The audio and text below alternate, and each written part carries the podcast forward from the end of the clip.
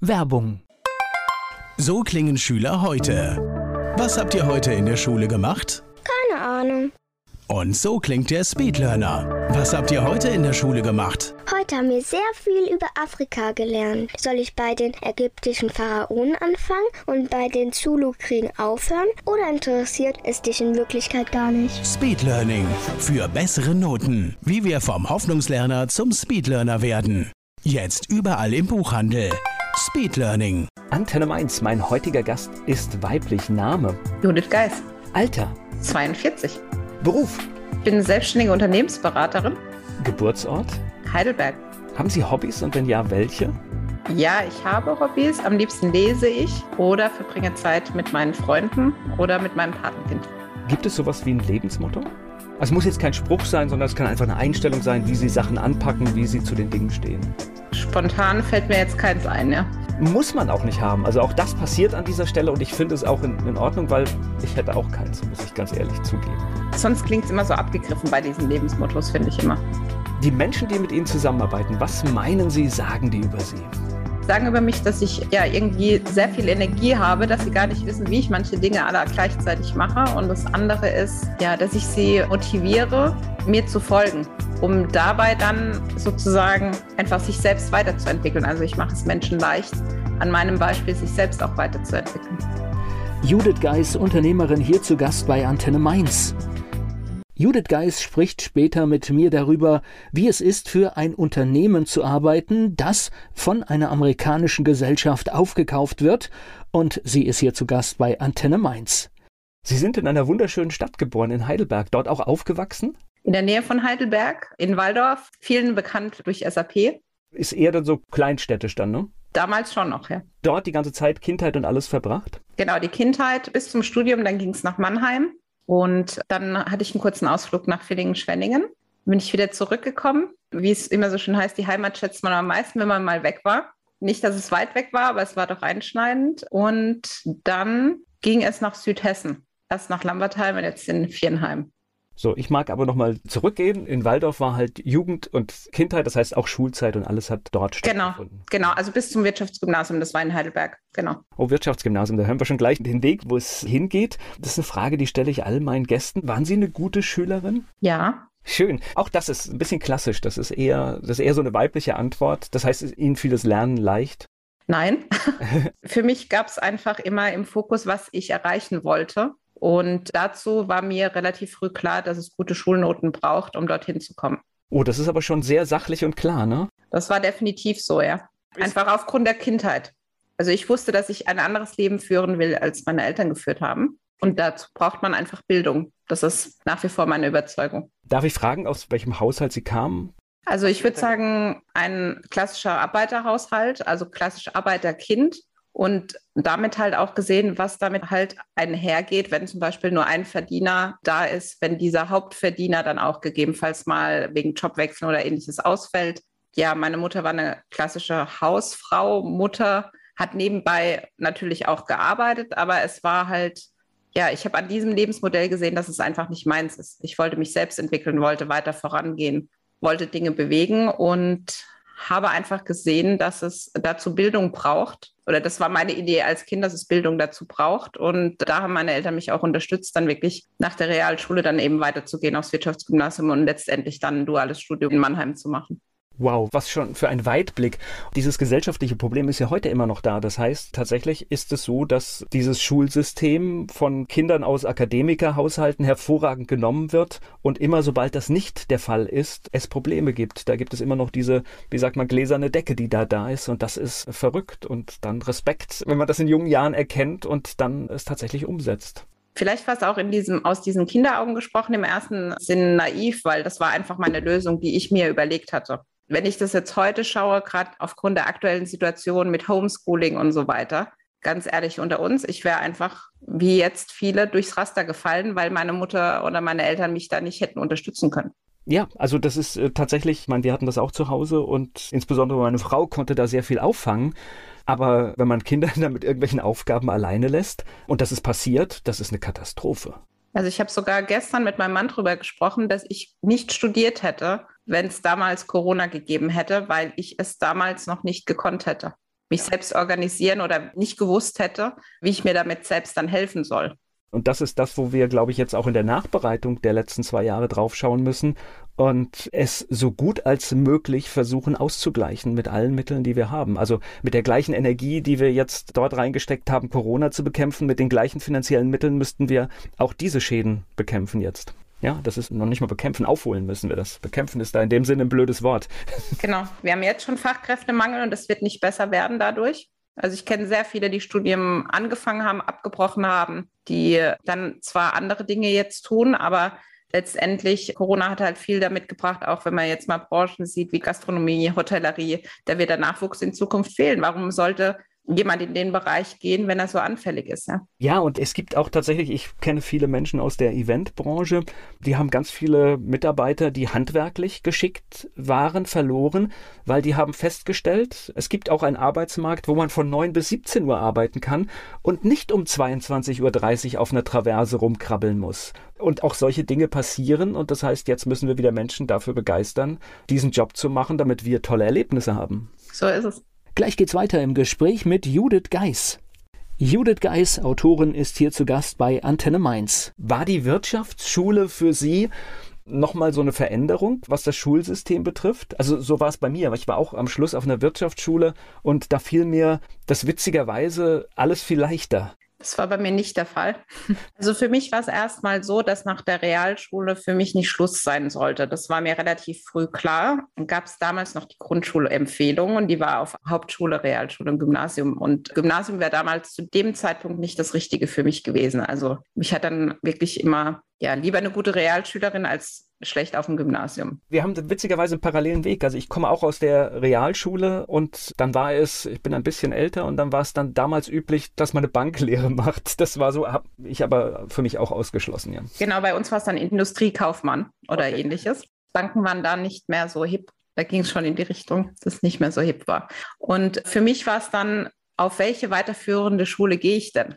Und dann gab es technisches Gymnasium, ernährungswissenschaftliches. Und ich sage immer, Wirtschaftsgymnasium war für mich das kleinste Übel, um meinen Weg zu erreichen, weil ganz eigentlich wollte ich was mit Sprachen machen. Und zwar in dem Bereich Dolmetschen, Englisch. Ich hatte damals schon Französisch, hatte dann auf dem Wirtschaftsgymnasium noch Russisch genommen. Und das war eigentlich mein Ziel, bis ich meine Englischlehrerin traf auf dem Wirtschaftsgymnasium, die mir, nennen wir es, ein wenig die Illusion nahm. Und ich mir dann überlegt habe, okay, will ich das? Und gerade heute betrachtet, wenn man diesen ganzen Übersetzungs-Dolmetschermarkt anschaut, wäre es rein wirtschaftlich nicht die beste Entscheidung gewesen, diesen Weg dann weiterzugeben. Naja, Russisch wäre jetzt blöd, ne? Sind die Möglichkeiten ein bisschen eingeschränkt worden jetzt erstmal? Definitiv, aber es gab Zeiten, da war genau das Gegenteil der Fall und das ist halt einfach auch Wirtschaft. Was heute vielleicht hoch gelobt wird oder hoch im Thema ist, ist morgen nicht mehr und da gibt es verschiedene Gründe dafür. Also ich werde auch immer wieder gefragt, ja, die Amerikaner, warum hast du dich darauf so spezialisiert oder ähnliches? Warum nicht auf die Chinesen? Weil es einfach so ist. Es lag einfach nahe vom Weg. Naja, und man trifft ja manchmal auch eine Entscheidung ohne die Folgen in jedem Detail. Und ich glaube, es wird auch immer schwieriger in unserer komplexen Welt. Sagen Sie mir mal, was hat Ihnen denn die Englischlehrerin mit auf den Weg gegeben? Also sehr deutlich hat sie gesagt, dass ich meinen Berufswunsch dringend überdenken sollte weil ich einfach gemerkt habe, und dann kommen wir zum Ursprung zurück, diese Stufe von Realschule auf Wirtschaftsgymnasium hat rein, was Englisch angeht, eine Differenz von, was weiß ich, was 20, 30.000 Worte, ob man auf Gymnasium war oder auf der Realschule. Und ja. diese Gap, heute habe ich sie sicherlich mehr als überwunden, aber damals war die nicht zu überwinden. So eine nüchterne Einschätzung. Manchmal ist es ganz gut, wenn man Dinge gar nicht kennt. das stimmt. Macht. Und ich, es hätte ja zwei Antworten darauf gegeben. Jetzt erst recht, ihr zeige ich es. Oder einfach zu sagen, okay, was will sie mir damit sagen? Und dann bin ich zu meiner alten Lehrerin von der Realschule, mit der ich noch guten Kontakt hatte. Und sie hat halt, nenne ich es jetzt mal, nicht die Einschätzung geteilt, aber sie hat mir geholfen, darüber nachzudenken, wie es denn dann in Zukunft aussehen soll. Und sie war dann eher die, die gesagt hat, ja, das bedeutet für dich Dolmetschen, je nachdem. Damals dachte man ja nicht, dass man das online und so alles machen kann. Du bist viel in der Welt unterwegs, ist nicht der bestbezahlteste Job. Nach dem Studium weißt du nicht, wie es weitergeht.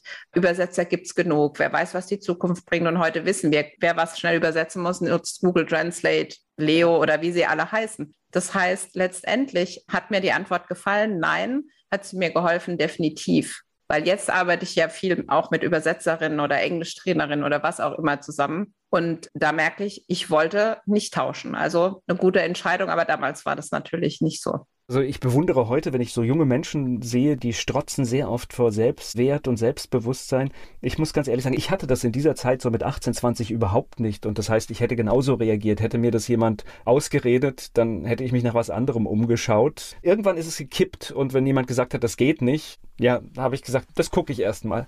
Genau.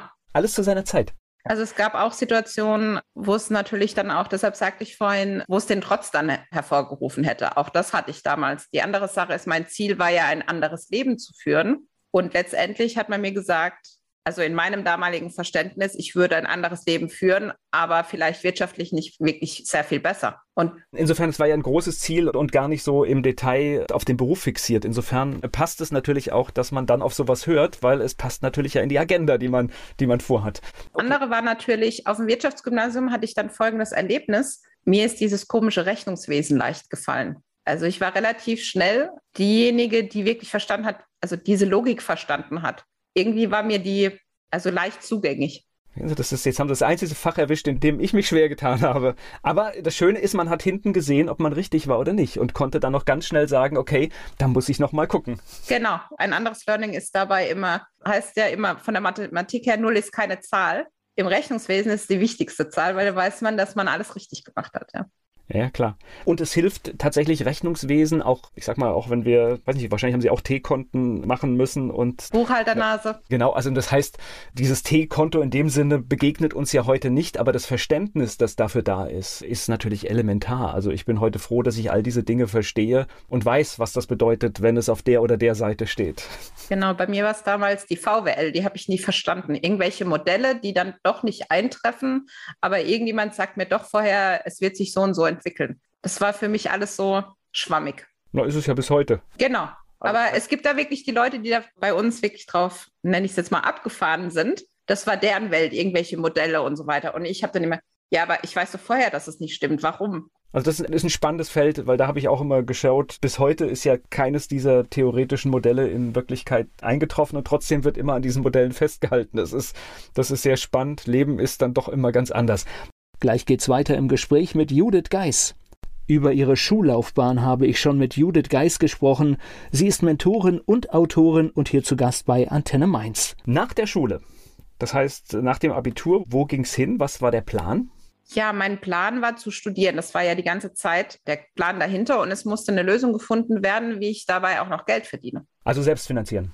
Genau, aber ich wollte halt, meine Großeltern hatten selbst Gastronomie. Ich habe mich nicht gesehen, bis abends, keine Ahnung, 22 Uhr in der Gastro zu arbeiten oder ähnliches. Das heißt, es musste irgendwie beim Studium mit dabei sein. Und so kam es, dass ich über, ich glaube damals über das Arbeitsamt, die haben gesagt, das ist doch gar kein Problem, Sie können studieren und Geld verdienen. Da habe ich gesagt, ja wunderbar, dann möchte ich gern mehr wissen. Und so kam ich auf die duale Hochschule heute, damals noch Berufsakademie. Und da gab es dann auch wieder die eine Seite, die von mir gesagt hat, aha, ich würde gerne was Richtung Marketing oder sowas machen. Da war aber die Berufsakademie in Villingen-Schwenningen, aber für BWL, für Wirtschaft war sie in Mannheim. Also Waldorf-Mannheim kann ich pendeln, brauche ich nicht, brauche ich sonst nichts, aber ich kann Geld verdienen. So, und dann habe ich mich natürlich erstmal näher mit dem Ganzen auseinandergesetzt, habe dann gemerkt, okay, da gibt es Arbeitgeber, die stellen dich dann ein. Das ist quasi wie eine Ausbildung und du kannst dann im Wechsel, im dreimonatigen Wechsel, kannst du dann studieren und arbeiten. Weil Praxis wollte ich auch haben, weil von der Schule hat man dann eh irgendwann mal genug und man will ja auch was machen. Ja, und so kam ich dann zur Stadt Heidelberg, weil meine Idee war, Stadt Heidelberg ist ja super, weil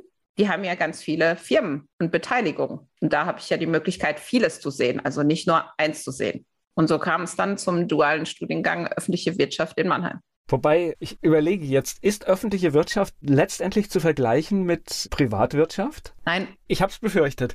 Das heißt, das war dann doch, doch sehr speziell, ne, dieser Einblick. Er war speziell, vor allem, ich habe in der Probezeit gemerkt, dass ich einem Irrglauben aufgesessen bin. Und das war welcher?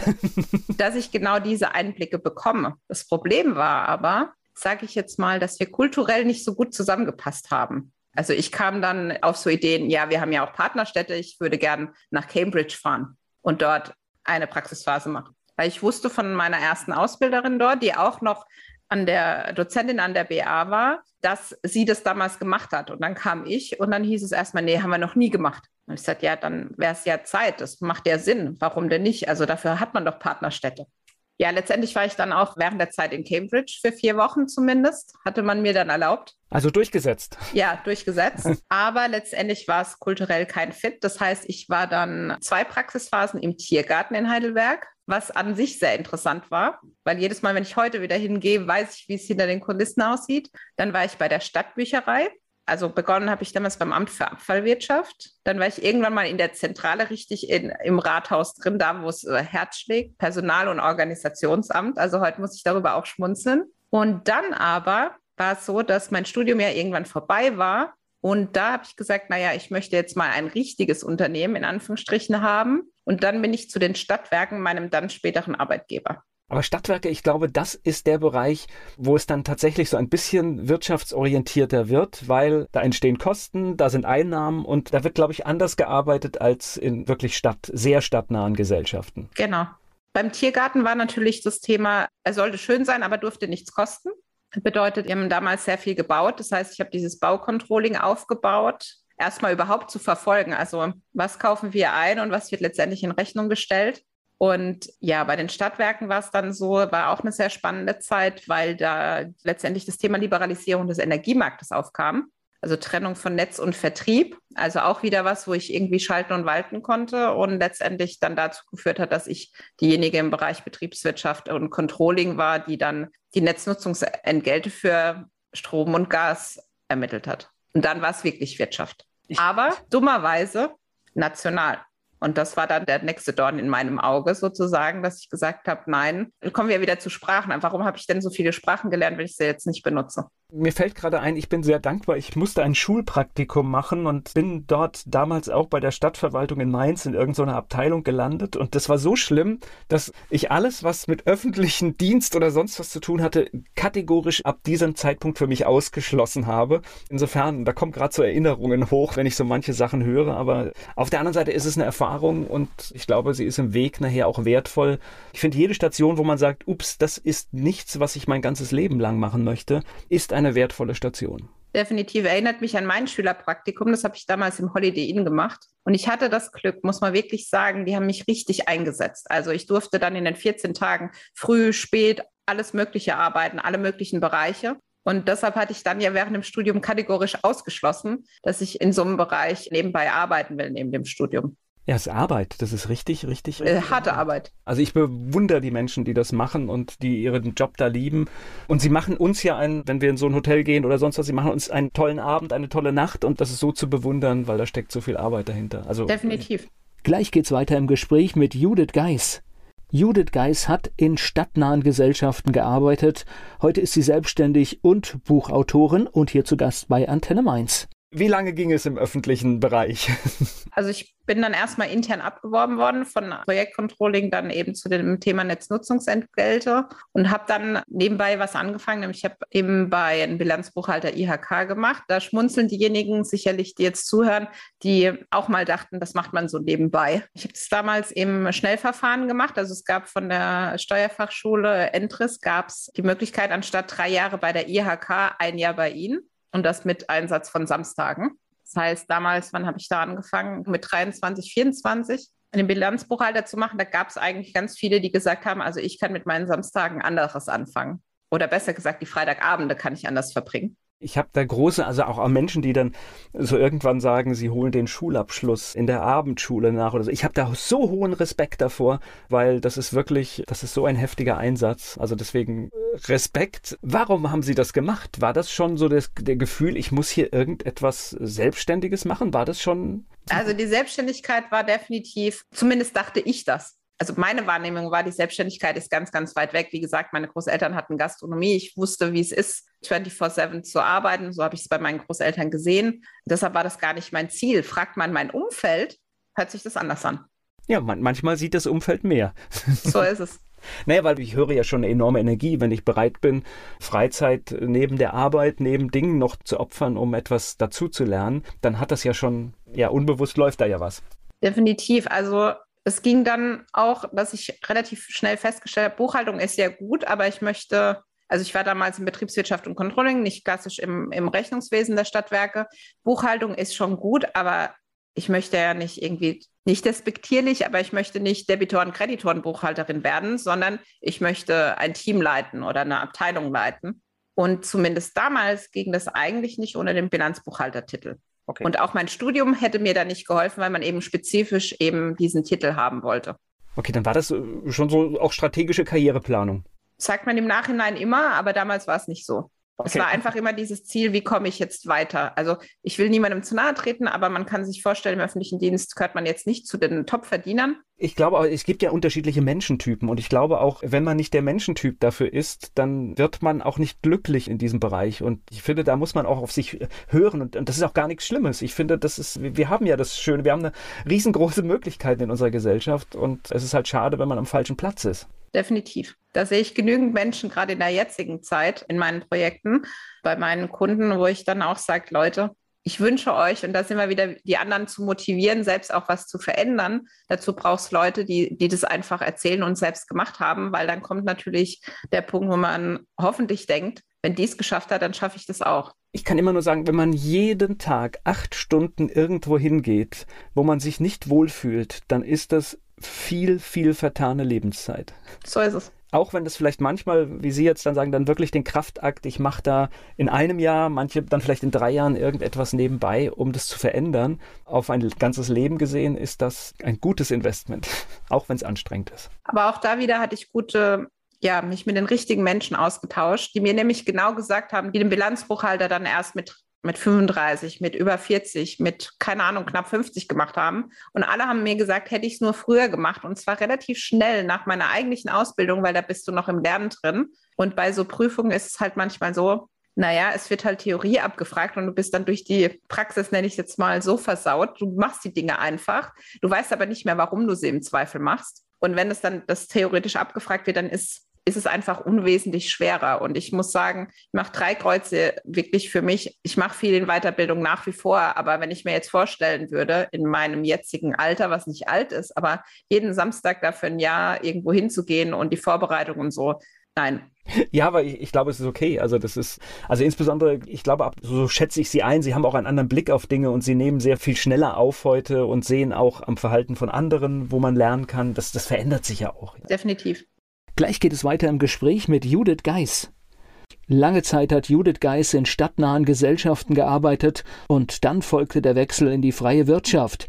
Judith Geis ist hier zu Gast bei Antenne Mainz. Jetzt war der Bilanzbuchhalter da, Bilanzbuchhalterin. Das hat dann was bewirkt? Dass ich gesagt habe, wenn ich jetzt hier bleibe, dann hätte ich es nicht machen brauchen. Also bin ich gegangen. Okay, und wohin? Ja, ich bin zu einem Unternehmen nach Mannheim gegangen und da klingt jetzt der nächste Weg schon ein bisschen an, einen amerikanischen Konzern und habe den Vertrag unterschrieben, gekündigt und vier Wochen später, nach der Kündigung, aber noch nicht vor Beginn, weil im öffentlichen Dienst natürlich die Kündigungsfrist schön eingehalten werden musste, hat man mir erzählt, es ist schön, dass Sie kommen, aber wenn Sie kommen, heißen wir nicht mehr so und so, sondern wir heißen jetzt anders. Okay. Damals hat man noch richtig klassisch angerufen und ich weiß noch genau, wie der CFO mich angerufen hat und in dem Moment tausend Gedanken im Kopf rumgegangen sind, aus dieser scheinbaren sicheren Welt der öffentlichen Wirtschaft in die internationale Welt zu gehen. Und dann wackelte das Ganze schon vorm Start. Also das ist ein Unternehmen, das quasi von einem amerikanischen Unternehmen gekauft wurde. Genau. Und das sind Welten, ne? Genau, aber nee, es war ein amerikanisches Unternehmen, das von einem anderen amerikanischen Unternehmen okay. gekauft wurde. So rum ist es richtig. Und alle haben gedacht, da verändert sich nichts. Das war ein Fehler. Ja, also ich glaube, da muss man so ein bisschen so in die Tiefe gehen, dass insgesamt das, also ich hatte mal tatsächlich auch eine Geschäftsbeziehung zu, da ging es um Musikrechte mit einem amerikanischen Unternehmen und es sind Welten. Es hat nichts mit dem zu tun, wie ein deutsches Unternehmen agiert und wie man die Einstellungen hat. Das ist schon, ich sage, sehr kapitalistisch geprägt. Also was mich erschreckt hat, also und sehr, sehr klar auch. Aber erzählen Sie mal von Ihren Erfahrungen. Ja, was bei mir damals noch war, ich kam ja aus der öffentlichen Wirtschaft in die freie Wirtschaft. Das war ja schon mal mein Kulturschock, nenne ich es jetzt mal. Und dann erzählte er mir das und ich dachte mir, wieso kauft jemand, also es war für mich, da sind wir wieder bei dem Thema Logik, es war mir nicht logisch begreifbar, dass jemand was kauft und nichts ändern soll. Und dann habe ich angefangen dort und erstmal sah es so aus, als würde sich wirklich nichts verändern. Aber was sich verändert hat, war meine Sicht. Ich hatte nämlich tollerweise den Bilanzbuchhalter national damals oder damals hieß es Bilanzbuchhalter. Das war aber nur nationale Rechnungslegung. Dann war ich aber beim Amerikaner, wo ich natürlich internationale Rechnungslegung gebraucht habe. Und dann habe ich gesagt, ja, war ja jetzt schlau, aber jetzt stehst du da und musst du irgendwie sozusagen hinkriegen. Und dann habe ich nebenbei den Bilanzbuchhalter international gemacht, damit ich halt meine eigentliche neue Arbeit quasi besser machen kann. Und nach so einem Dreivierteljahr hat sich das amerikanische Unternehmen erinnert, dass sie das andere amerikanische Unternehmen gekauft haben. Also, da war was, ne? also ich muss sagen, es ist ein bisschen ketzerisch. Man muss halt so überlegen, also wir reden in dem Fall, um es vielleicht mit Namen zu nennen, von einer Firma wie Johnson Controls, die übernehmen halt nicht nur ein Unternehmen weltweit zu einer Zeit, sondern einfach mehrere. Und dieses Dreivierteljahr muss man sich so vorstellen, dass man sich so ein bisschen, also ich mich durch die Weiterbildung natürlich fachlich gerüstet habe. Aber letztendlich das Unternehmen an sich, das gekauft wurde damals, die Jörg Deutschland GmbH. Ich weiß nicht, ob sie es nicht verstanden haben, dass es nicht sein kann, dass sich nichts ändert, aber man hat sich darauf nicht vorbereitet, sondern es war eher die Haltung, oh, da ist ja so schön ruhig. Wir machen jetzt so mal nichts, dann merkt ja keiner, dass wir da sind. Aber natürlich, ich, ich, denke mal, die haben natürlich eine strategische Entscheidung getroffen. Ich kaufe jetzt das Unternehmen, weil es passt zu mir. Und dann brauchen die natürlich auch eine gewisse Zeit zu gucken, ja, wo, wo brauchen wir vielleicht eine Abteilung nicht, weil das haben wir irgendwo schon. Das braucht auch ein paar Monate. Genau, und was aber dann das Problem ist, also ich war ja dann im Bereich Buchhaltung, wo ja jeder denkt, oh, 9 to 5 oder so, so dieser klassische Buchhalter, den man sich so vorstellt, der sich so in seinem Kämmerlein einschließt und dann da die Buchungen macht. Und letztendlich war dann so, dass das Unternehmen dann festgestellt hat, oh, die ganzen Monatsabschlüsse, die wir jetzt haben, ist ja gar nicht in unserer Rechnungslegung oder schon in der Rechnungslegung, aber nicht in unserem Reporting-Format. Und dann hieß es, ist ja schön, dass ihr jetzt da seid. Wir hätten gerne alles umgestrickt und zwar die letzten neun Monate. Und sofort. Gestern. Und damit war es natürlich, ja, da brannte die Hütte, sagt man heutzutage, glaube ich. Und vorher war schon nichts mit 9 to 5, aber dann erst recht nicht mehr. Und so ist uns dann halt quasi die Übernahme passiert. Und bevor die Frage kommt, das gipfelte letztendlich darin, dass ich irgendwann gegenüber im Hotel saß und auf einem Slide gesehen habe, wer so abgebaut wird und da meine Position gefunden habe.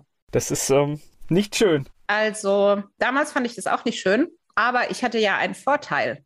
Ich wusste, dass es mich trifft. Alle anderen hatten nicht so eine klare Aussage und zwar ist bei mir schlicht und ergreifend ein Fehler passiert. Man hat nicht bedacht, dass diese Position in Deutschland bei dem Unternehmen nur einmal vorkommt. Und deshalb wusste ich, dass ich es bin. Bei den anderen stand halt, dass sie drei Buchhalter oder so abbauen. Und das kann ja jeder sein. Und im Zweifel bin es ja sowieso nicht ich. Ja, okay. Da sagt man, oh, Mist, hier passiert was, aber vielleicht habe ich Glück. Genau. Aber auf der anderen Seite, ich finde, Klarheit ist auch im Leben oft hilfreich. War für mich auch so. Was mir gerade noch einfällt, Zusammenarbeit oder, oder ist ja ein amerikanisches Unternehmen und wenn da die Zentrale in den USA sitzt, das heißt, die erwarten auch durchaus, dass man zu den Zeiten, wo in den USA gearbeitet wird, auch erreichbar ist, oder? Damals war ich nicht in der Funktion, dass ich da so direkt dran war. Okay. Ist es heute so, aus der Sicht von heute? Es kommt drauf an, wie immer im Leben. Es gibt ganz tolle Erfahrungen aus meinen Projekten, wo es so ist, dass die Amerikaner sich auch angleichen. Ja, also im, im letzten Projekt war es zum Beispiel so, da ist der CFO in den USA morgens um vier aufgestanden, um mit mir in Deutschland einen Call zu haben. Und das war für ihn ganz normal, weil er gesagt hat, ich habe mich dafür entschieden, Europa zu betreuen oder diese internationale Rolle zu machen, also gebe ich auch meinen Teil dazu bei. Ach, ist eine tolle Geste, ja. Ja. Besser als, also ich sag mal, und er ist dann auch in der Position, dass er das natürlich an anderer Stelle auch andersrum durchaus mal einfordern kann, ohne dass es unangenehm für die Beteiligten wirkt, ja, weil es ist dann ein Nehmen und Geben. Aber es gibt auch die Fälle, die ich in Projekten hatte, wo dann das ganze Team nachts um zwölf, also hab Hörden sagen, da war ich nicht selbst dabei, nachts um zwölf im Call war mit dem CFO, der dann irgendwie gesagt hat, er geht jetzt erstmal Mittagessen und die Kollegen mögen doch bitte warten, er kommt in ein, zwei Stunden wieder, er meldet sich dann. Wow, echte Wertschätzung. Definitiv. Oder aber, um es deutlich zu sagen, komplettes Versagen des deutschen CFOs, dass er das überhaupt zulässt. Ja, weil das finde ich, wenn ich schon weiß, die bleiben für mich da, dann halte ich das so kurz als möglich und dann, sage ich mal, eine Stunde später essen ist dann auch nicht das Thema. Ja. ja. Gleich geht es weiter im Gespräch mit Judith Geis. Judith Geis hat in einem Unternehmen gearbeitet, das dann von einem amerikanischen Unternehmen übernommen wurde. Was das bedeutet, was sich verändert, darüber sprechen wir gerade hier bei Antenne Mainz. Wie ist das kulturell in amerikanischen oder in, in amerikanisch beherrschten Unternehmen? Ist das, ist das eine andere Welt? Definitiv. Wie unterscheidet sich das? Ist das nüchterner? Ist das etwas härter oder, oder wie muss ich das einschätzen? Also mit Sicherheit, wenn Sie diejenigen fragen, die es gerade getroffen hat, ist natürlich ist es härter vielleicht, aber es ist auch viel klarer. weil es wird nicht, also ich sage jetzt mal, nicht lange drumherum geredet, sondern klar, das ist das, was ich brauche. Ich brauche es bis dort und dort und dann erwarte ich auch, dass du mir die Sachen dann lieferst, wenn ich die brauche. Und ich persönlich Deutsche. muss sagen, Klarheit ist für mich persönlich wichtig und gut. Damit konnte ich dann irgendwann auch ganz gut damit umgehen, ja. Es gibt ja so, so internationale Vergleiche. Es gibt ja Länder, da gibt es dann Empfehlungen in Verhandlungen, da redest du erstmal drei Stunden über die Familie, bevor du überhaupt zum, zum Wesentlichen kommst. Jetzt sind die Deutschen ja an sich schon sehr klar und sehr schnell im Geschäftlichen. Ich glaube, die Amerikaner haben auch so ein paar Regeln, wie man das macht. Aber mein Eindruck immer, wenn ich das erlebt habe, ist, dass das schon, wenn es dann geschäftlich ist, sehr, sehr, sehr nüchtern und klar abläuft. Ja, aber ob die Deutschen wirklich schnell sind, ich glaube, da könnte man noch mal, noch mal ansetzen. Also, fragt man einen Amerikaner dann sicherlich nicht. Also nehmen wir mal E-Mail-Kommunikation. Die deutsche E-Mail ausgedruckt zwei, drei Seiten. Die amerikanische Antwort dazu ein Satz. Ja, das kenne ich. Ich mache das auch manchmal, wenn mir irgendjemand eine E-Mail schreibt, so, so lang halt irgendwie DIN A4-Seite lang, es beinhaltet aber eigentlich nur eine Frage, dann mache ich mir oft den Spaß, dass ich dann halt einfach Ja oder Nein antworte. Ja, wie? Was jetzt? das ist schon spannend. Das ist schon ein kleiner Schock, wenn man dann sieht, ich werde jetzt hier abgebaut. Ja. Und was geht dann im Kopf los? Also für mich war es natürlich ein Schock, aber ich hatte es ja die ganze Zeit erwartet. Wenn wir wieder ein paar Minuten zurückgehen, als ich dorthin gewechselt bin, war ich ja diejenige, die noch gar nicht da war, als es passiert ist. Und ich hatte damals ja schon quasi, oder andersrum, ich war die ganze Zeit auf der Hut. Das heißt, ich war sehr aufmerksam, was so passiert. Und als es dann passiert war, habe ich mich habe ich mir überlegt, okay, was mache ich jetzt? Weil wird abgebaut, war nicht sehr konkret, damit konnte ich nicht gut umgehen. Das heißt, da ist kein Zeitrahmen drin, nee, da ist kein. Es war einfach nur die Positionen, die bauen wir ab. Und dann habe ich gedacht, also nee, also warten, bis irgendwann mal jemand bei mir an der Tür steht und sagt, jetzt ist es soweit. Nee. Und ich bin dann damals, die Personalleiterin war zu dem Zeitpunkt nicht mehr im Unternehmen, sondern Interim Manager. Das heißt, da hat man auch schon gemerkt, was passiert, ne? Ja, natürlich. Ja. Also sie hatte mich eingestellt, also ihr wäre es nicht passiert, dass meine Position da stehen würde, weil sie natürlich genau gewusst hätte, dass das eins zu eins dann klar ist. Und dann habe ich mir einen Termin bei dem geben lassen und der erste Unterschied war natürlich, der wusste gar nicht, wer ich eigentlich bin. Und dann habe ich gesagt, wunderbar, ich habe das da letzte Woche gesehen. Ich würde gerne über die Modalitäten dazu sprechen, wie man sich das denn vorstellt. Und dann war er etwas überfragt erstmal weil aus der ganzen Liste kein anderer auf ihn zugekommen ist deswegen. Und ja, dann hat er mir gesagt, was er mir anbieten kann, hat mir dann einen Vertrag oder letztendlich, ja, wir haben eine Vereinbarung getroffen, wie, wie wir das Ganze, ja, heute würde man sagen, abwickelt. Aber ich glaube, in dem Bereich proaktiv zu werden, ist nicht das Schlechteste, weil man geht dann mit etwas raus ne? und wird nicht irgendwann einfach nach Hause geschickt. Ja, also es ist nicht so, dass ich Kündigungen im, Nachgang nicht mal erfahren hätte, aber ich muss sagen, das war der für mich beste Weg. Also ich wusste ja, ich bin es. Das wussten, wie gesagt, viele anderen nicht. Und ich wusste, was ich in der Zeit geleistet habe, als ich in dem Unternehmen war. Also es war ein Zeitfenster von anderthalb Jahren. Wie ich gesagt habe, erstmal habe ich natürlich eine weitere Weiterbildung gemacht. Ich habe neben der Weiterbildung immens viele Überstunden und so weiter alles angesammelt und habe viel dazu beigetragen, dass die Integration in dem Bereich erfolgreich war. Und dann habe ich gesagt, okay, und jetzt hätte ich halt gerne ein Return on Invest. Gleich geht es weiter im Gespräch mit Judith Geis. Judith Geis ist hier zu Gast bei Antenne Mainz. Sie hat ihre Arbeitsstelle verloren, nachdem ihr Unternehmen von einem amerikanischen Unternehmen übernommen wurde. Jetzt weiß ich ja, was Sie heute machen und jetzt könnte man natürlich sagen, ich mache so eine blöde Erfahrung bleibt mir weg mit amerikanischen Unternehmen, könnte eine Antwort darauf das sein. Das war meine Antwort. Okay. Als ich die, damals das Gebäude verlassen habe, war das genau das, was ich mir gesagt habe. Aber es ist ein bisschen anders gekommen, oder? Ein bisschen. Wie ist denn diese, diese Idee, dass da auch was drinsteckt in diesem Thema, wie ist die gekommen? Die kam eigentlich gar nicht erstmal, weil sie ja so weit weg war. Also erstmal ging es darum, diese Zeit auch zu verarbeiten. Noch, jetzt muss ich überlegen, gab es dann noch drei andere Stationen. Und letztendlich war ich dann wieder in einem Büro gesessen, aber da war ich nicht vorgewarnt. Also ich hatte Bauchgefühle, aber ich konnte es nicht zuordnen. Und an diesem Tag wurden damals in diesem Unternehmen sechs Leute entlassen. Und wie man sich denken kann, war das reiner Zufall, dass diese sechs diejenigen waren, die einen Betriebsrat gründen wollten. Und dann stand ich da und in dem Sommer davor hatte ich für meinen damaligen Freund einen Businessplan geschrieben, weil er zu mir gesagt hat, du hast ja BWL gemacht, du kannst es ja. Und dann saß ich in diesem Büro, ging raus, habe meiner Freundin gesagt, die ich damals bei dem amerikanischen Unternehmen kennengelernt habe, habe gesagt, ja, das ist hier vorbei. Und dann sagt sie so, ja, dann hoffe ich mal, dass du es verstehst, was das Ganze dir jetzt sagen will. Und dann habe ich nur so überlegt und habe gesagt, Christina, was willst du mir damit jetzt sagen? Dann sagt sie, naja, damals war es so, jetzt ist es wieder so, da entscheidet einfach jemand über deinen Kopf, das magst du sowieso nicht so gerne. Wäre es jetzt nicht an der Zeit, dass du dich selbstständig machst? Da war es wieder das Umfeld, das vielleicht viel früher was gesehen hat. Und dann habe ich mich tatsächlich selbstständig gemacht. Und nach so anderthalb Jahren der Selbstständigkeit kam, also erstmal, ich habe viele Anfragen von amerikanischen Unternehmen bekommen in der Zeit natürlich, auch schon als ich selbstständig war. Und ich habe alle abgelehnt aus dem Grund, ich will mit denen nichts mehr zu tun haben. Und nach anderthalb Jahren in dieser Selbstständigkeit kam mein ehemaliger Arbeitgeber mit einer Anfrage, also über einen Dritten, aber da kam die Anfrage und wir, sie hätten ja gesehen, ich hätte Johnson Controls Hintergrund und es wäre ja förderlich und so weiter. Also rief ich wieder meine Freundin an und habe gesagt, stell dir mal vor. Und das war eigentlich der Knackpunkt, der uns dazu führt, dass ich dann ja, meinen Blickwinkel geändert habe, also aus der ganzen Sache auch eine Chance nehmen wollte, weil meine Freundin hat Folgendes gesagt. Sie hat gesagt, überleg dir mal, wenn wir damals jemand gehabt hätten, der uns geholfen hätte mit dem Wissen, was wir jetzt gesammelt haben, wie viel leichter wäre es für uns gewesen? Und andersrum gesagt, wie egoistisch bist du denn, dass du diesen Menschen nicht hilfst? Ja, jetzt erzählen Sie mal, was ist daraus entstanden? Ja, daraus ist entstanden, dass ich mich noch ein bisschen gewindet habe, nämlich noch weitere anderthalb Jahre, bis ich mich dazu entschlossen habe, mich genau darauf zu spezialisieren, nämlich deutsche Unternehmen und deren Mitarbeiter zu unterstützen, wenn sie von Amerikanern gekauft werden. Das kommt wie häufig vor? Im Jahr zwischen 140 und 150 Mal. Also, also eine Marktgröße. Deutschlandweit. Und man muss dazu sagen, dass es vielleicht jetzt wegen Corona kurzzeitig auch mal ein bisschen niedriger gegangen ist, aber wir werden nicht nur amerikanisch übernehmen, wir werden massives Hoch bekommen, was die Übernahmen angeht in den nächsten Jahren.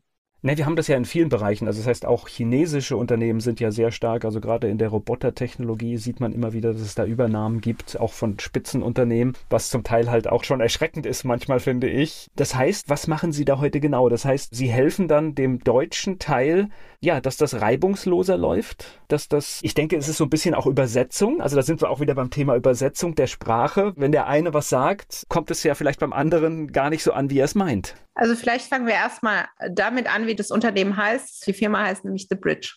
Und damit ist, glaube ich, schon viel gesagt. Also letztendlich bin ich der Brückenbauer zwischen den Kulturen, die Brückenbauerin zwischen den Kulturen, um letztendlich eben es genauso, wie Sie sagten, reibungsloser zu gestalten, diesen Wechsel. Und der ist ja auf vielen Ebenen. Und viele Dinge, die man auch erstmal gar nicht so auf den Blick hat. Nur wie bei allem, wenn man was öfters macht, dann sieht man Dinge, die andere nicht sehen und kann dadurch dann unterstützen. Sie haben das ja sehr schön geschildert. Das heißt, in dem Moment, wo ich sage, ich übernehme ein Unternehmen, dann glieder ich das bei mir in die Organisation ein. Ich brauche einige Menschen nicht mehr, weil ich habe es doppelt besetzt. Aber es ist ja dann auch eine Frage, wie ich das mache und vor allen Dingen möglichst wenig Frust bei den verbleibenden Mitarbeitern hinzubekommen, weil ich will mit denen ja gut weiterarbeiten. Was ja an klingelt, ist so ein bisschen auch das Thema High on Fire. Dazu kann ich nur sagen, natürlich ist es ja in Amerika einfach so, dass High on Fire ist. Trotzdem gelten natürlich in einem deutschen Tochterunternehmen eines amerikanischen Konzerns nach wie vor deutsche Regelungen. Das heißt, so schnell mit, wir setzen die Leute mal vor die Tür, auch wenn sich manchmal Amerikaner das so denken, geht es schon mal nicht. Das ist erstmal das Wichtigste.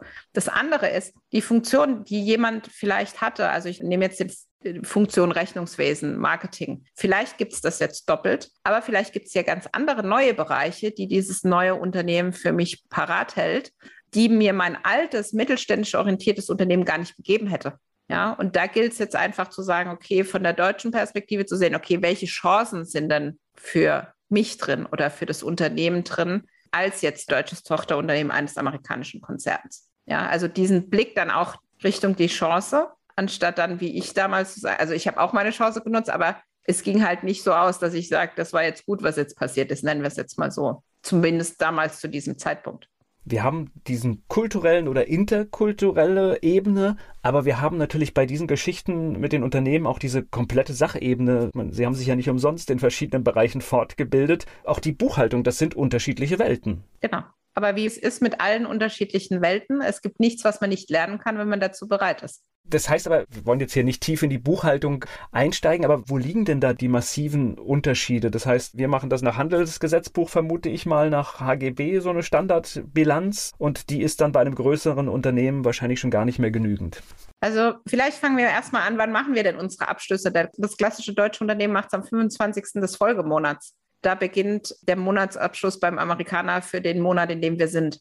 Das bedeutet, rein strukturell verändert sich vieles. Also wann muss ich Dinge liefern, wann muss ich Dinge reporten, gerade wenn die neue amerikanische Mutter an der Börse notiert ist, gibt es ganz strenge ja, Zeitfenster, die man einfach einhalten muss. Und das ändert sich schon mal. Also die Geschwindigkeit, die man braucht. Jetzt sagt man, ja, aber bei Ihnen damals war es ja trotzdem ein amerikanisches Unternehmen. Und da galt es ja auch so, dass, da hatten sie sehr viel leichter. Da kommt es dann wieder, ja, wie reporte ich denn? Also wie muss das aufbereitet werden? Natürlich, die Amerikaner bilanzieren nach US GAAP.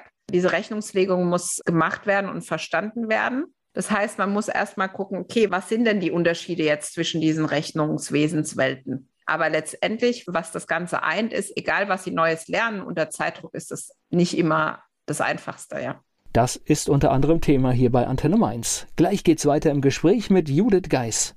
Judith Geis ist Autorin und sie hat sich mit dem Thema Übernahme spezialisiert und baut Brücken, wenn amerikanische Unternehmen ein deutsches Unternehmen aufkaufen. Sie ist zu Gast hier bei Antenne Mainz. Sind die Amerikaner mehr Zahlen getrieben? Definitiv. Und Börse bedeutet dann nochmal einen obendrauf. So ist es.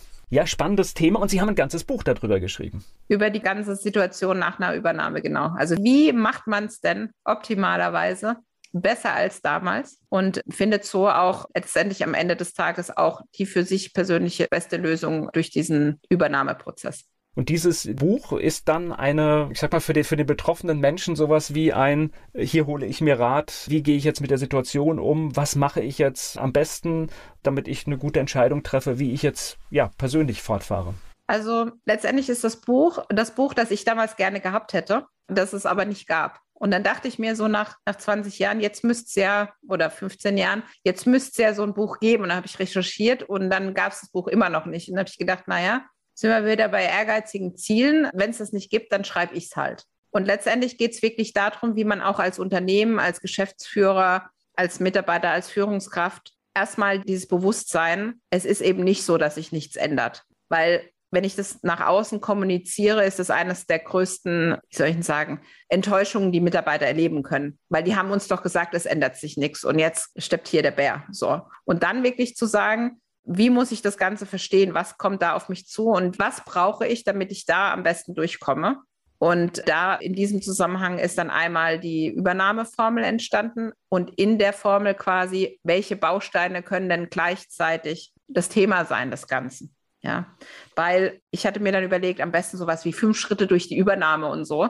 Und dann habe ich gedacht, naja, aber Schritte macht man ja nacheinander und nicht gleichzeitig. Das wird dann ein bisschen schwierig. Und dadurch wurde es dann halt, wie gesagt, die Bausteine, die dann letztendlich mit dem Kern bei der Übernahmeformel der Kommunikation kombiniert werden und dann hoffentlich dafür sorgt, andere Erfahrungen zu machen, wie wir damals was immer besser ist. Ich glaube, je mehr Menschen man mitnimmt, umso schöner ist das. Dieses Buch, ist das dann eher was für den einzelnen Arbeitnehmer oder ist das auch was für, sollte das vielleicht auch der Chef, der das Ganze durchführen muss, sollte der das auch gelesen haben? Der Chef sollte, sollte meiner Meinung nach das Buch definitiv lesen, dann weiß er nämlich, was auf ihn zukommt. Weil im Zweifel, man sagt ja immer so, im Zweifel hat er die Kreditkarte, um das zu bezahlen, was man dafür braucht. Und dann wird nämlich schnell klar werden, mit der bestehenden Mannschaft kann ich das alleine nicht schaffen. Und gerade bei mir sind diese Anrufe irgendwie fünf nach zwölf, die Hölle brennt hier, wir brauchen jetzt dringend was, die, die am meisten sind. Einfach weil, wie man es so schön dann sagt in Gesprächen, wir haben es nicht kommen sehen. Es ist ja auch eine verrückte Situation, was Sie da gerade gesagt haben. Das passiert dann vielleicht 140 Mal im Jahr. Das ist oft genug, aber es ist nicht so oft, dass es jeder in seiner beruflichen Laufbahn schon mal auf dem Schirm hatte. Genau, aber interessanterweise ist, dass irgendwie jeder diese Geschichten kennt, wo das jemandem passiert ist und wo das ganz schlimm war. Oder dass man aus Filmen irgendwie Up in the Air mit George Clooney zum Beispiel, der ja durch die Gegend fliegt und die Leute entlässt, das wir wieder bei Hire and Fire. Also eigentlich weiß man, dass da was ist, aber wirklich nochmal drauf zu stupsen und zu sagen, hey, du musst dich jetzt echt vorbereiten. Das heißt, und letztendlich das Unternehmen. Und meiner Meinung nach ist das die Aufgabe eines Geschäftsführers, ein Unternehmen für die Zukunft dann auch aufzustellen. Gleich geht's weiter im Gespräch mit Judith Geis. Die Übernahmeformel, so heißt ihr Buch. Über das und vieles mehr spreche ich hier mit Judith Geis. Sie haben bestimmt auch mit Spannung dann diese Entwicklung um das Tesla-Werk in Brandenburg gehört. Ich finde es ein schönes Beispiel, weil es passt in diesen Rahmen, wie viele Unstimmigkeiten im Vorfeld zwischen deutschem Planungsrecht und amerikanischer Vorstellung einer Bauweise. Ja, aber letztendlich, also unter uns gesagt, Elon Musk hatte recht. Ist mir egal, was ihr alles von mir wollt. Ihr kriegt alles, aber ich werde dieses Werk bauen und ich werde es in der Geschwindigkeit bauen, wie ich das für richtig halte. Und ja. teilweise hat er ja gebaut, ohne die Genehmigung zu haben. Das heißt gepokert. Natürlich, aber letztendlich. Hat funktioniert. Aber ich finde, da ist, weil das Beispiel fällt mir halt gerade ein, das ist ein ganz offensichtliches Beispiel, wie unterschiedliche Kulturen aufeinander prasseln. Und das ist natürlich, glaube ich, auch ein Sonderfall, weil da so viel Geld im Spiel ist, was ja nicht immer der Fall ist. Es ist ja nicht immer jemand da, der unbegrenzt, kann man ja fast so sagen, Kapital hat. Dem ist letztendlich eine Strafe für eine nicht erteilte Genehmigung, ist ihm egal. Genau, aber es zeigt viel. Also hätte man den klassisch deutsch denkenden Menschen gefragt, hätte er geantwortet, das schafft er nie im Leben. Mir war klar, dass er das schafft. Und das ist auch was, was in meinen Projekten oft der Fall ist. Naja, also da brauchen wir erstmal das und dann dauert das und überhaupt und überhaupt. Das kriegen wir nicht schnell hin. Und dann sitzt man vier Wochen später da und hat es gemacht und sagt, oh, es ging ja doch schneller. Hm, wie ging das jetzt? Ja, es ist einfach, wenn es eine Priorität hat und mit, nenne ich es jetzt mal, Vehemenz durchgesetzt wird, dann ist es so ich glaube, das ist auch so, so ein Unterschied zwischen Amerikanern und Deutschen. Wir haben diese Regelwerke und wir gucken immer, wie geht etwas nicht. Und ich glaube, der Amerikaner guckt immer, wie geht's doch. Oder der Amerikaner interessiert es gar nicht, ob es geht oder nicht. Es hat zu gehen. Und wenn es nicht geht, dann treffe ich einfach eine neue Entscheidung, weil er probiert es einfach aus. Und wenn es halt nichts war, dann trifft er eine neue Entscheidung und dann war es halt so. Okay, das ist, glaube ich, so kulturell ein Riesenunterschied, ne? Definitiv. Ja, und ich glaube, da sollte man drauf eingestellt sein. Das sollte man definitiv. Aber was der Vorteil an dem Ganzen ist, wenn wir nochmal in Richtung Chance gehen. Es, ich habe es oft, dass bei meinen Kunden, ja, das habe ich jetzt schon Jahre probiert und das haben wir nie durchbekommen. Ja, und dann kommt der neue Eigentümer und findet die Idee ganz gut und plötzlich ist es von heute auf morgen umgesetzt. Und man braucht nicht irgendwie tausend Sitzungen, wo man das wie früher zu Tode gekaut hat, sondern da sitzt dann einfach jemand und sagt, ja, das machen wir. Und dann gibt es keine Diskussion mehr, dann wird es einfach gemacht. Wow, es ist ein spannender Einblick. Das Buch, das hatten Sie gesagt, die Übernahmeformel. Genau. Das heißt, da steckt auch schon ein bisschen Strategie dahinter. Also das heißt, da laufen klare Prozesse ab, die auch immer ähnlich sind und man kann dann sowas wie eine Formel erkennen und sagen, okay, das sieht zwar jetzt ein bisschen anders aus, aber das und das wird passieren. Genau. Letztendlich ist es so, wie immer im Leben lernt man aus den Fehlern am besten. Optimalerweise die, die man selbst gemacht hat. Oder wo man bei anderen gesehen hat, oh, das will ich aber nicht so machen. Und äh, letztendlich ist es darauf aufgebaut. Also was passiert da alles gleichzeitig, womit ich gar nicht rechnen kann, weil ich mir es gar nicht vorstellen kann, dass jemand in Anführungsstrichen so verrückt ist, dass er irgendwie alle Themen auch auf einmal macht, weil wir Deutschen würden schön die Schritte, einen Schritt, dann den nächsten. So, der Amerikaner Liste, sagt, ne? ja, genau. ich habe einen Vertrieb, den will ich neu aufstellen. Dann habe ich aber die Buchhaltung, die muss da auch mitkommen. Und von der will ich auch noch die Sachen alles schneller. Und dann will ich das. Und der Einkauf soll natürlich dem ganzen Wachstum, was wir mit der Produktion erreichen wollen, da brauchen wir die ganze Ware dazu. Also der sagt nicht, wir machen jetzt eine Abteilung nach dem nächsten, sondern der bezieht das große Ganze. Und wie dann die einzelnen Bereiche reinspielen sollen, führt halt dazu, dass ja, dass das Unternehmen es ganz klar gesagt gar nicht mehr alleine schaffen kann, diese Taktzahl auch zu haben, dann zusätzliche Mitarbeiter auch braucht. Das darf man überhaupt gar nicht vergessen, wie viele neue Mitarbeiter in so einer Phase auch kommen, weil man hat immer dieses Hire and Fire, die Leute, die gehen, aber es kommen auch viele, die vielleicht ganz andere Qualifikationen haben, wie die man vorher gebraucht hat und letztendlich damit. Ich höre die Chance raus. Das heißt, wenn ich als Mitarbeiter auch bereit bin zu der Veränderung, dann habe ich natürlich in so einer Situation auch eine Riesenchance. Definitiv, wenn ich sie nutze. Und ich sage immer, die, die sie nutzen, das sind, das sind mir noch die Liebsten. Dann gibt es die, die erstmal abwarten, ist auch in Ordnung, aber die schlimmsten sind die, die eigentlich wissen, dass sie das nicht mittragen, aber sie finden gerade keinen neuen Job mit dem Gehalt oder es gibt tausend andere Gründe, warum es bequem ist, dort zu bleiben und die dann wirklich ja, sich durch die Gänge, Flure und Küchen jammern, wie schlimm das Leben doch ist. Es ist ja nicht ergebnisorientiert. Es wird dann leider irgendwann enden, ja. Also weil, weil es wird nicht funktionieren, ja. Es wird nicht funktionieren, das kann schon sein. Aber die, die Zeit, bis es dann nicht funktioniert, ist für alle nicht schön, nennen wir es so. Ja, aber dann vielleicht auch reingucken und ich sag mal, wenn eine Situation sich nicht ändern wird, weil es einfach so ist, wenn es jemand gekauft hat, äh, wird er die Regeln bestimmen, das glaube ich, kann man so sagen, dann weiß ich auch, ja, ich kann jetzt mich da vielleicht noch ein paar Monate halten oder vielleicht auch ein Jahr, aber es wird halt nicht mehr so, wie es war. Das wird es definitiv nicht, aber ich hatte ähm, vor ein paar Jahren alten Kunden von mir, der ja quasi schon Jahre durch den Prozess gegangen war, mit einem aktuellen Kunden zusammengebracht, weil sie einfach von der Branche sehr gut gepasst haben. Und da ist es doch mit Perspektiven immer sehr interessant, als der alte Kunde erzählt hat, wie smooth das doch damals lief und wie toll das doch alles war und welche Chancen sie jetzt alle haben. Und ich saß nur da, wie diejenigen das gesagt haben und dachte so, was sage ich jetzt dazu? Und dann die ein oder andere Spitze ist mir dann schon echt so einfach war das damals. Ja, das ist ja super. Und das ist ja das, wenn man es dann mal geschafft hat, wenn man sich an das Neue oder wenn plötzlich in jedem zweiten Satz ein englischer Begriff reinkommt und so weiter, wo man dann merkt, man assimiliert diese neue Kultur auch. Dann ist es ja geschafft und dann sieht man es auch anders. Aber es war so wertvoll für diesen anderen Kunden zu sehen, okay, die haben es geschafft. Das heißt, wir müssen da jetzt durch und danach wird es wieder wieder besser, weil dieser massive Impact hat es in den ersten ein, zwei Jahren und dann wird es nicht ruhig, aber definitiv ruhiger. Ja, ich glaube, wir Menschen sind da alle ähnlich und äh, Veränderungen sind erstmal etwas, äh, das wir unangenehm finden, das uns erstmal stört, aber letztendlich sich dagegen zu sträuben, das Leben ist immer Veränderung. Ich fand das eine tolle Geschichte, wie letztendlich aus einer richtig schlechten beruflichen Erfahrung dann so etwas wird, dass man sagt, nee, ich nehme das in die Hand und mache was draus. Das finde ich spannend. Wen das Thema jetzt interessiert, wie findet man sie denn? Am besten über Google einfach Judith Geis eingeben. Da findet man ganz viel dazu und natürlich auf der Homepage thebridge-online.com. Ich bedanke mich für das Gespräch. Sehr gerne.